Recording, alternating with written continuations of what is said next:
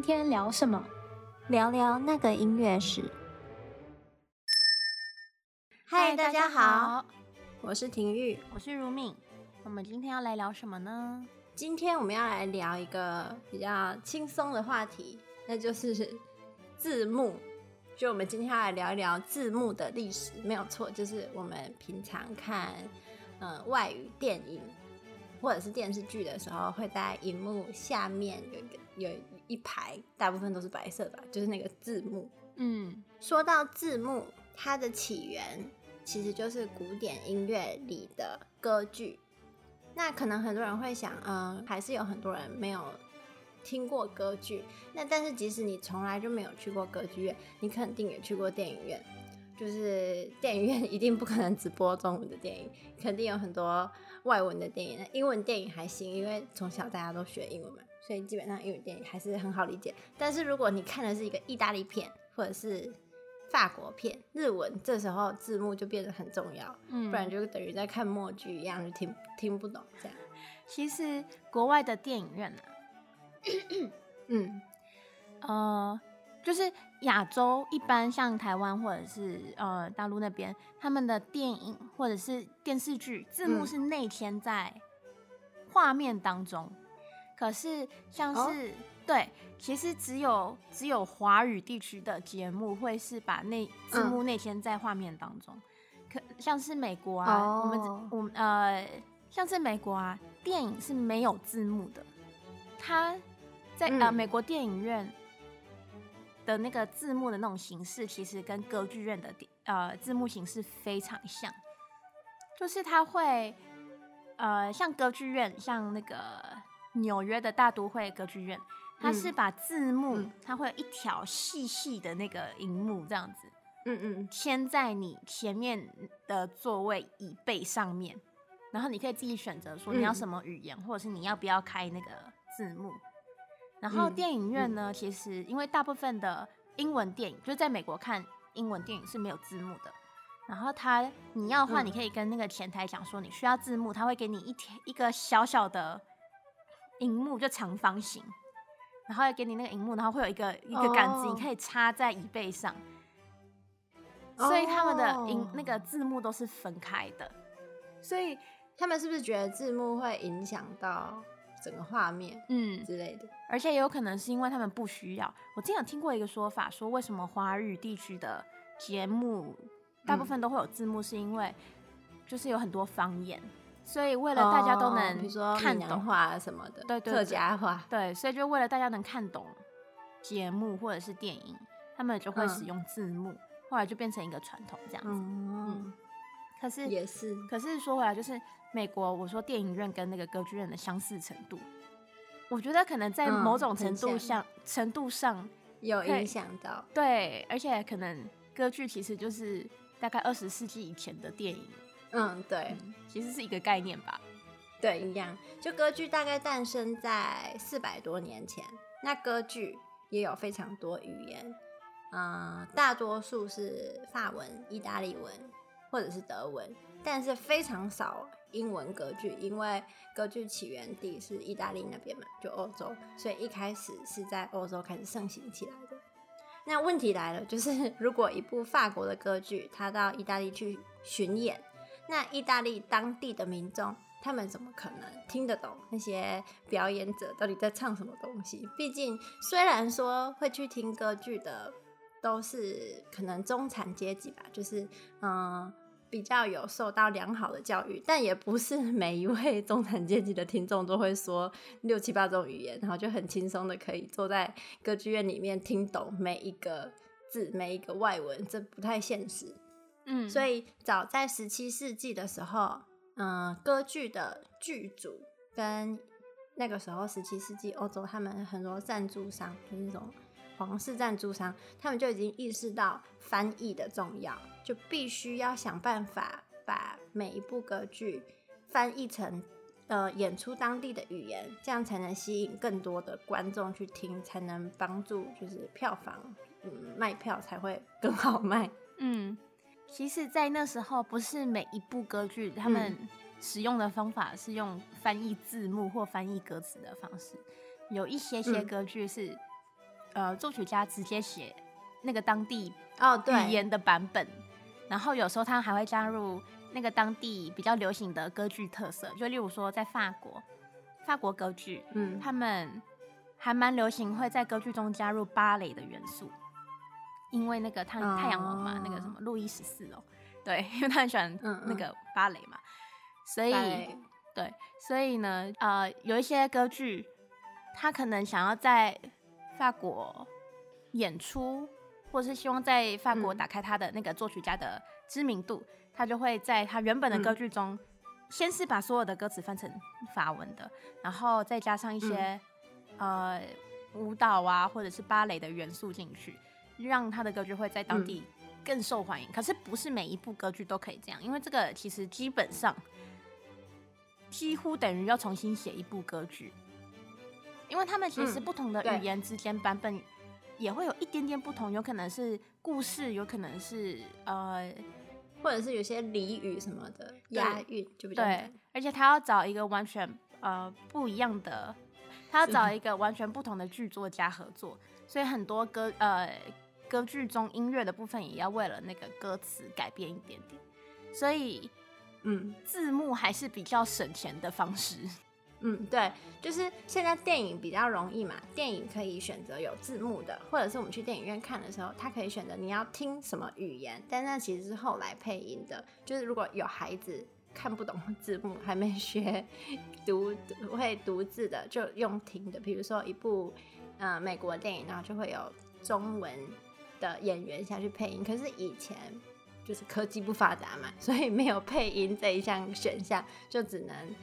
让。嗯，剧作家重新写，而且他还得重新找，可能得重新找演奏者，因为可能不是每个演奏者都会很多种语言，他就得把整个组员都换掉。嗯，所以我们刚才提到，就是歌剧的翻译有两种形式嘛，一个就是字幕，然后字幕叫做 super titles，这注意这边不是歌剧的那个字幕，不是 subtitle，等一下会提到。然后还有可唱的翻译，就是你刚才讲的表演者直接唱，专门写的另外一个翻译文本的这种翻译形式。嗯，然后字幕就 super titles 也被称为 sir titles，它就跟电视或者是电影的字幕的概念比较类似，只是这个 super titles 呢，它不是显示在荧幕的底部。因为歌剧是真人上去演，所以它其实没有一个所谓的荧幕，不像电影一样会有一块很大的屏幕。它通常会投射在舞台上方的一个小屏幕上，就是所以这里的 super 是指上方的意思，而不是 sub。subtitle 是我们熟悉的嘛，就是字幕，因为它在屏幕的下方，所以它叫 subtitle。然后有一些经费比较足够的歌剧院会像就是你说的一样，它会在椅子背后。但是如果比如说学校里面的歌剧厅啊，或者是呃经费没有那么充足的歌剧院，他们就会在上方会有一个小的屏幕，然后会放字幕。嗯，一般是投影。对，一般是投影的。嗯，那很显然字幕就是用于外语的作品中嘛，它提供实时的翻译。然后很多时候在原语言中，有的时候也会放映字幕，就是确保大家都可以理解。就是像我们刚才讲。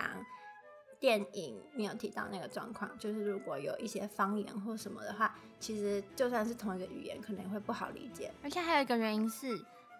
呃，嗯、歌剧它不像我们正常日常的对白，它会有一点点，嗯、还是会有对，还是有一点点文言文的特质在。就算是现代新的那种英文歌剧，嗯、它可能歌词的部分不会那么直观的好理解。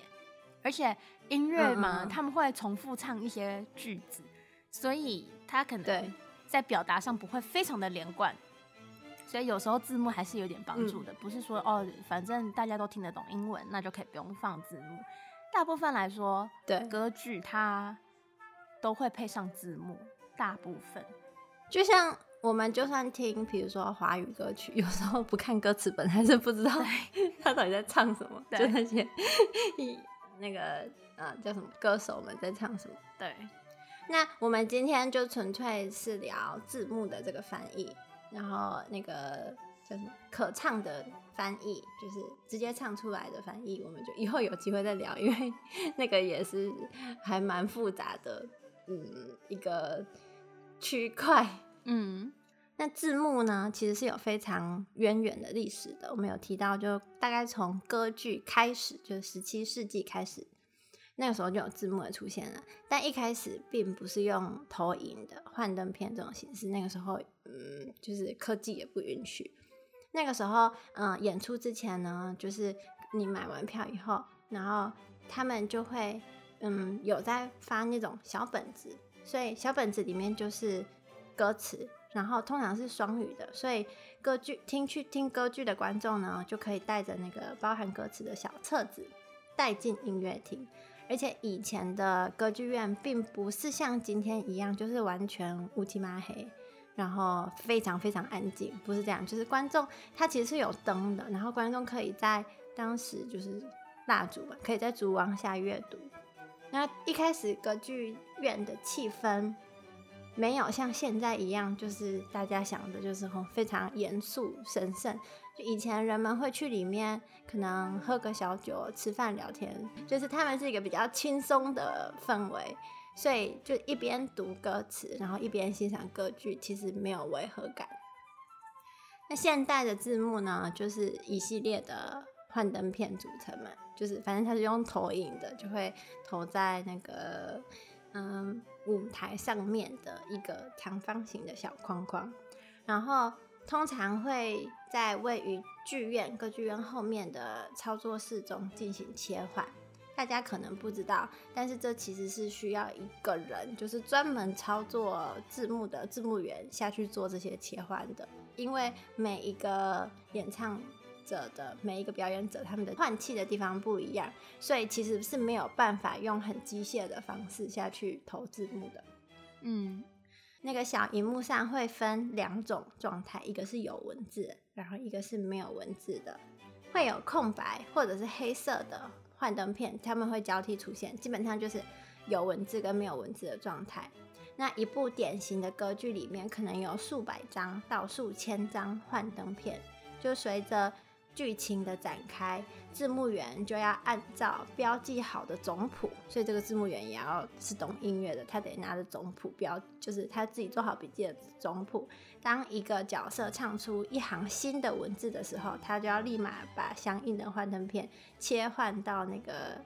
呃上面的小屏幕去。然后当歌词重复的时候，就是在咏叹调，还有很多人的那种大合唱里面，经常发生就是一句歌词，就有点像现在那种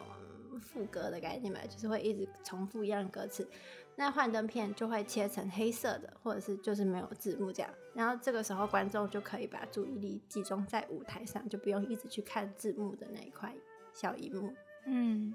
那每一张那个幻灯片的空间有限，因为它其实就是一条长方形的小荧幕在舞台的上方嘛。嗯，所以这个编字幕的人呢，他们必须要非常有效率。所以有时候就会被迫要剪掉一些，嗯、可能不相干的细节内容。他们为了要确保观众能够在一张幻灯片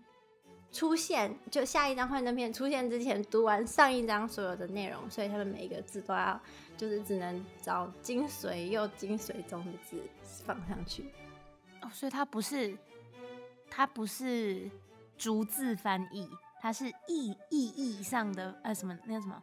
字义翻译，嗯，我觉得应该是歌词的部分都是逐字翻译，可是他们有对话的时候哦。我一般在学校看的歌剧是对话，如果是意大利歌剧或者是其他语言的歌剧，嗯，它对话也会改成英文的，然后对话就不放字幕。哦哦，所以你是唱歌的时候就是唱。原文，原文对话的时候就改成英文的。对，对话他们当然不是可能，可能不是每一部歌剧啦，这还是要看，嗯嗯，就是那个那部歌剧的制作人他们怎么决定。可是，嗯嗯嗯嗯嗯，我知道有一些有一些比较近代，呃，演歌剧他们会把中间的对话改成当地的语言。然后，因为当地，哦、因为他就在这个地方演嘛，所以他好理解。对，大部分的人都可以理解，不管是俚语或者是什么，所以他们就不需要放字幕。然后因为放字幕的这个长方形小荧幕，它空间实在是很少，所以有的时候也会用一些传统的标点符号来表示，嗯，这个剧情、歌剧剧情里面的一些转变。例如说，如果他讲一句话讲到一半，突然有一个破折号，可能就是这个角色讲话突然被切断了，然后换另外一个角色讲话这样。那如果是刮胡内的内容的话，可能就是他在。讲的是自己独自的旁白，这样，嗯，然后其实，嗯、呃，成功的呈现字幕呢，最主要的关键就是时间，字幕必须要非常好的融合到整场歌剧的表演里面，就它不能让大家觉得很突兀，就字幕的出现跟消失都不能去影响音乐和剧情的发展。其中最大的禁忌就是，观众绝对不能在歌手唱歌把那句词唱出来，声音开始出现之前就看到下一句幻灯片的内容，否则就会很像，呃，唱歌的那个人他失误，就是大家会认为说，哎、欸，这个人是不是例如忘词了，或者是另外一种情况，就是如果你先把那个字幕放上去的话，就会有点先剧透了。就例如，可能有一个人，他的情景是他要杀了他的父亲，然后他那个刀才刚拿起来，还没刺下去，然后那个字幕就出现说：“哦，谁谁谁怎么可以杀死你的父亲？”就已经出这一条，那观众就会觉得就没有办法很好的去沉浸到这个剧情里面。嗯，或者是我不知道大家有没有这种体验，就我有一次去非常。不好的廉价的那个卡拉 OK 唱歌 KTV，然后呢，它的字幕永远是跟音乐大概多了慢了大概一秒吧，所以你就会 永远合不上，就是字幕跟音乐就是要配合的很好，它才可以把嗯、呃、这个歌剧呈现的很好。嗯，我觉得还有一个点，就是它无关乎剧透或者是。呃，嗯，会让歌者或者是表演者看起来好像，呃，唱错了。还有一个很大的重点是，如果字幕跟正在发生的剧情没有对上的话，那真的会逼死强迫症。嗯、因为就刚刚你说那个 KTV 那个，那个真的会看得很难受。哦、或者是有时候看电视也会，就是你的那个画面跟你的字幕分开了。我有时候真的我就会觉得看不下去，画面不同步。对 对，就会很痛苦。对啊，所以字幕也是很大的一门学问。我知道有一些比较省钱的方法，它是用那个 PPT、嗯、PowerPoint，然后它直接投影这样。嗯、然后我觉得你说直接把一页的字幕都投上去，没有没有，它也是一行一行投。然后 PowerPoint，因为你是在电脑上切吧，我遇过好几次。嗯，呃，就是那种 dress rehearsal。他按字幕的时候，嗯、可能不知道按的太长了还是怎样，一下跳了好几句。嗯，然后他要把它往回按，哦、然后还找不到原本的字幕，就他已经找不到那个那个歌者唱到哪一句了。嗯、那个真的看了会觉得哦，太尴尬了。对，所以他也要那个，他也要彩排才行，不能直接上台。嗯。嗯大家可能平时也没有注意到，其实我在做这一集之前，我也没有想过这件事情。就一部歌剧真的是需要非常多的幕后人员才有办法完成的。嗯，那今天就跟大家分享一下这个字幕的历史，刚好也和我们的古典音乐有一点关系。嗯，那我们今天就聊到这边，拜拜，拜拜。